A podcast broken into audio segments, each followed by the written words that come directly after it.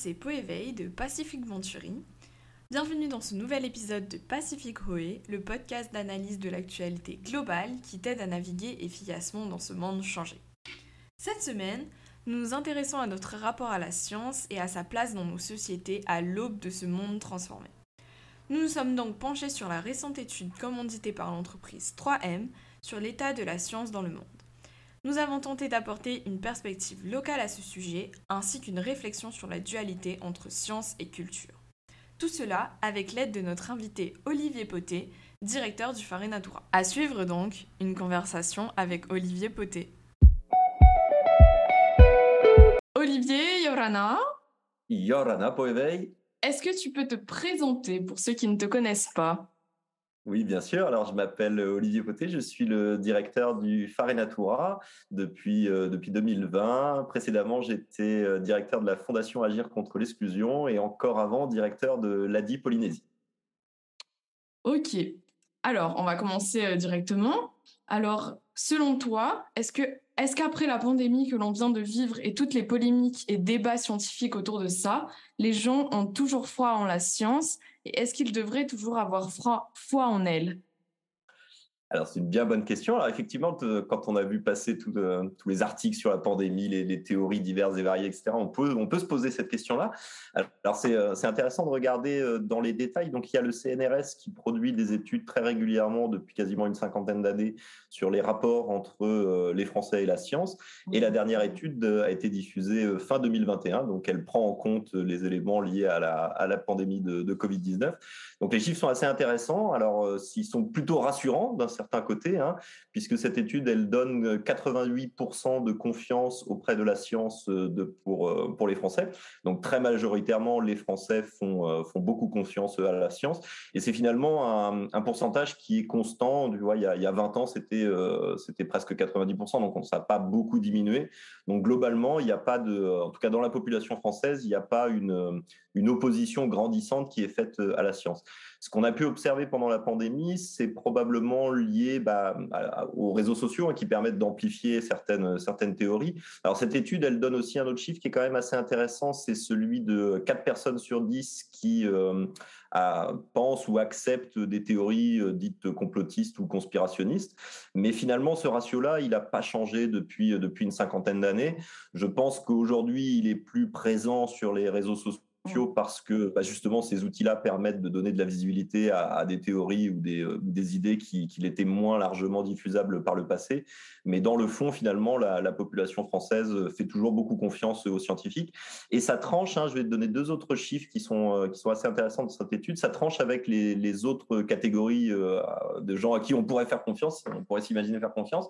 Donc la confiance chez les hommes politiques aujourd'hui, c'est 30% donc euh, à comparer aux 80, plus de 80% euh, vis-à-vis des scientifiques. Et un autre chiffre aussi qui est, euh, qui est plus perturbant, c'est la confiance que les Français font aux journalistes. Et là, pour le coup, ça a fortement chuté et aujourd'hui, il y a 50%, donc la moitié des gens qui font confiance aux journalistes. Ça veut dire qu'il y a la moitié des gens qui, qui font de moins en moins confiance aux journalistes. Donc les, les scientifiques, dans leur ensemble, tirent bien leur épingle du jeu puisqu'ils bénéficient encore d'une grande confiance de la population. Ok, donc ouais, on fait confiance euh, aux scientifiques, mais pas forcément aux dirigeants et, aux grands médias mainstream. Ok. Alors, euh, tu diriges le Farenatura qui a pour objectif de vulgariser les connaissances scientifiques et culturelles pour les transmettre donc au grand public. Euh, pour toi, quelle est la place de la science en Polynésie? Alors, bah, je dirais la, la science, elle est universelle, donc elle a, euh, elle a sa place partout, euh, partout dans le monde. Lors de la, hum, des mondes anticipés, là, qui avait été organisé par Pacific Venturi, je racontais une petite anecdote. C'était des, euh, ethnologues qui débarquent sur les hauts plateaux de Papouasie-Nouvelle-Guinée dans les années 80 et qui y vont pour en fait étudier les rapports, les connaissances scientifiques des, des populations autochtones vis-à-vis des plantes. Et en fait, ils se rendent compte que ces populations-là, isolées sur les hauts plateaux de Papouasie-Nouvelle-Guinée, ont développé un système de classification des plantes qui est quasiment le même que la classification de l'INE. Donc, c'est la classification qui est en cours euh, aujourd'hui de par le monde et qui date ici en Europe du XVIIIe siècle. Donc, finalement, on le voit que la démarche scientifique, elle est similaire partout dans le monde, à chaque époque. Et finalement, on a de la convergence des, des sciences quand on, quand on fait ce boulot-là de, comparaison entre les différentes civilisations ou cultures. Donc la science, elle est universelle et c'est encore plus vrai en Polynésie puisque la, alors je, dis souvent ça, la, culture polynésienne, c'est une culture de l'observation. Et la, science, en fait, la base de la science, c'est l'observation. Hein. Ce qu'on définit comme étant la science, c'est un cycle de, méthodologie donc, qui passe par l'observation, l'émission d'hypothèses, l'expérience qui permettent de valider ou non ces hypothèses, puis enfin, bah, si, en fonction des hypothèses validées, l'édiction de lois ou de, ou de, grands principes euh, généraux. Donc finalement, la base de la science, c'est bien l'observation, et la base de la façon dont les peuples du Pacifique ont construit leur connaissance, c'est l'observation. Donc tout ce qu'on retrouve aujourd'hui dans, la, dans les sciences polynésiennes, alors les plus connues sont sûrement les sciences de, de navigation, hein, qui sont mmh. euh, extrêmement performantes, bah, relève de cette démarche euh, d'innovation, d'observation, pardon, d'hypothèse et de vérification. Il y avait une, une très belle phrase de, euh, de Jean-Claude Terriero Terey, donc qui avait travaillé sur la, la, navigation océanienne et qui, par ses recherches, avait émis cette idée que finalement, bah, pendant longtemps, on avait considéré que les cultures du Pacifique étaient euh, des cultures de l'oralité et donc éloignées de la démarche scientifique. Mais par ces travaux, on s'est bien rendu compte que non, on a bien des démarches qui sont euh, scientifiques. Alors depuis, ça a été reprouvé à de multiples reprises. Il y a, un article très rigolo qui était sorti il y a une, une dizaine d'années. C'était fait par des, des Norvégiens qui s'étaient intéressés à Mangareva et qui avait, via la langue euh, de Mangareva d'ailleurs, retrouvé des connaissances mathématiques.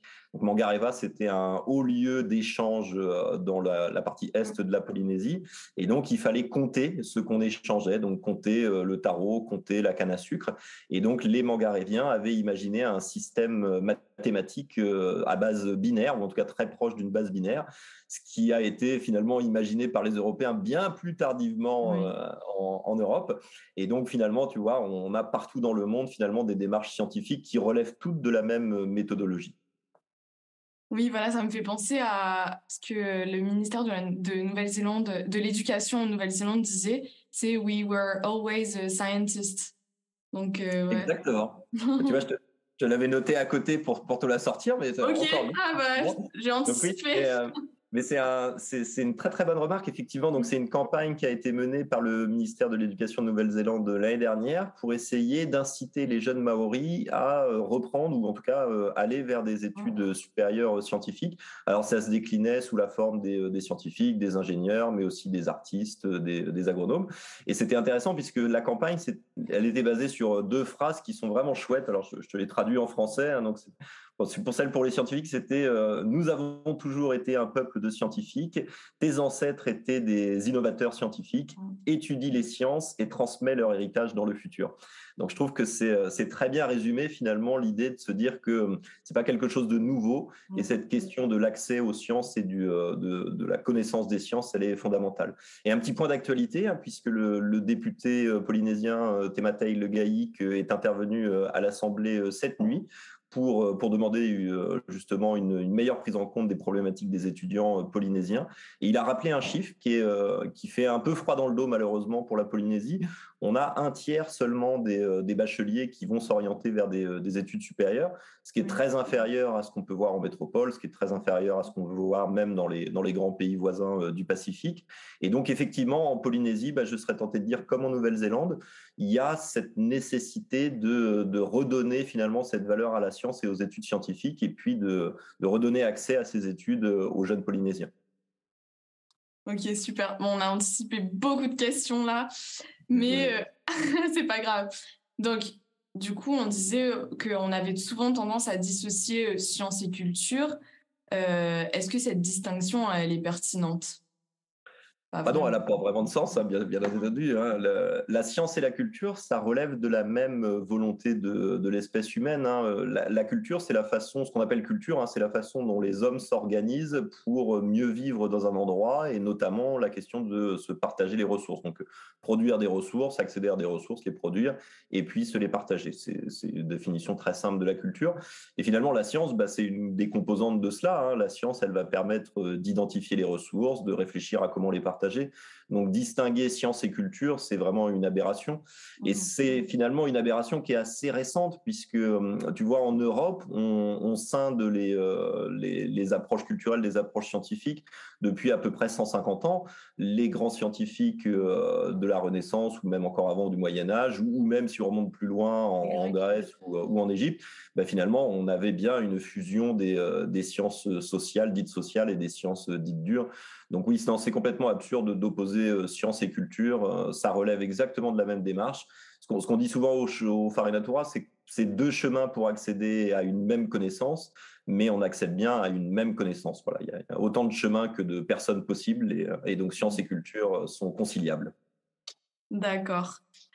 Euh, on va revenir un peu à ce qu'on évoquait euh, plus tôt. Donc, euh, ma question, c'est est-ce que ceux qui délivrent les messages scientifiques, donc les experts, les médias traditionnels, les réseaux sociaux, ont, à ton avis, enfin, selon toi, une responsabilité vis à -vis des populations? Bien sûr, ils sont responsables, ils sont euh, pleinement responsables. Les personnes qui détiennent euh, des connaissances sont responsables de la diffusion de ces connaissances. Hein. Elles ne leur appartiennent pas, les connaissances, elles appartiennent à, l'espèce humaine dans son ensemble. Et donc, ils sont responsables de, cette diffusion. Donc oui, ils sont, ils sont tout à fait responsables. Et leur rôle, c'est bien justement de permettre de euh, vulgariser ces connaissances mmh. et de les rendre accessibles au, plus grand nombre. Il n'y a, aucune raison que la science soit réservée à une, une pseudo-élite. La science comme on vient de le dire, euh, c'est un bien commun, ça appartient à tout le monde et ça doit être accessible à tout le monde. Ok. Et euh, donc tout à l'heure, pour terminer, euh, tu disais que, bah, les bacheliers en Polynésie, ils n'allaient pas vers des études supérieures. Et à ton avis, bah, quel est l'avenir de, ces Polynésiens et est-ce que leur avenir serait dans la science, justement? Alors, je répondrai en deux temps. Alors, ma première réponse, ça va être euh, est-ce que finalement, pour faire de la science, on est obligé de faire des études supérieures? Tu vois, il y a déjà cette première interrogation.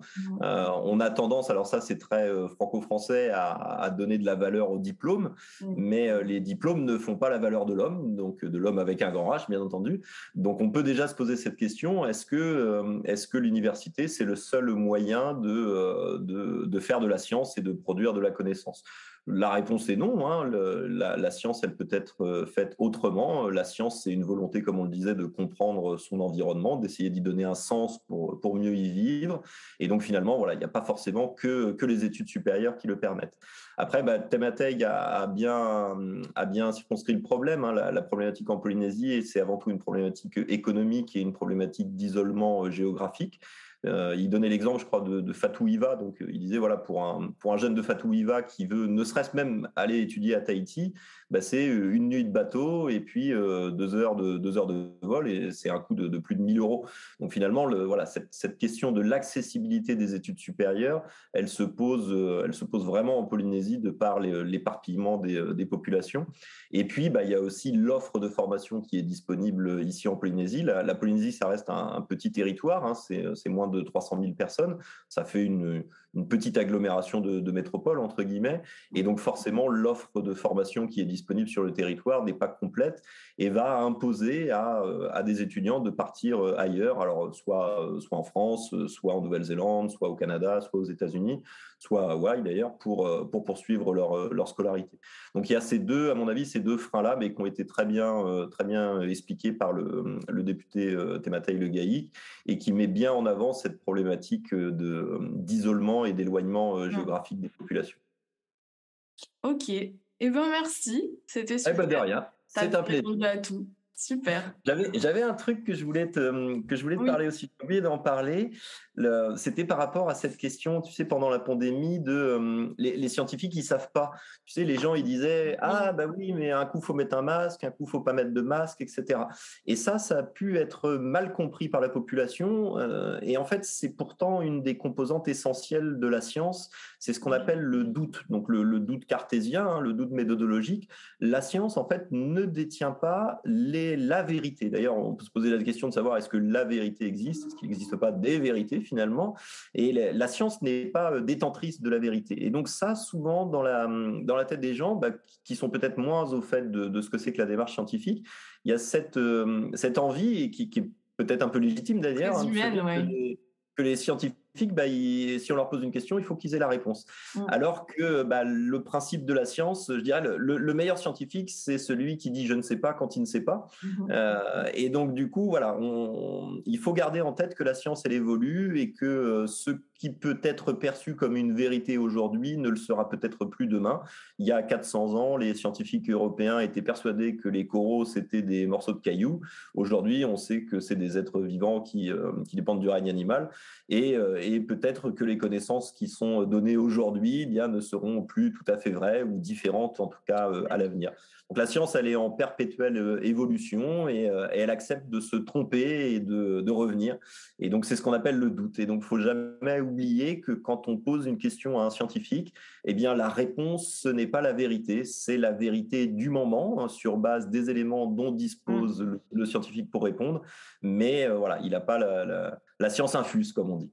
Ok, bah merci beaucoup Olivier.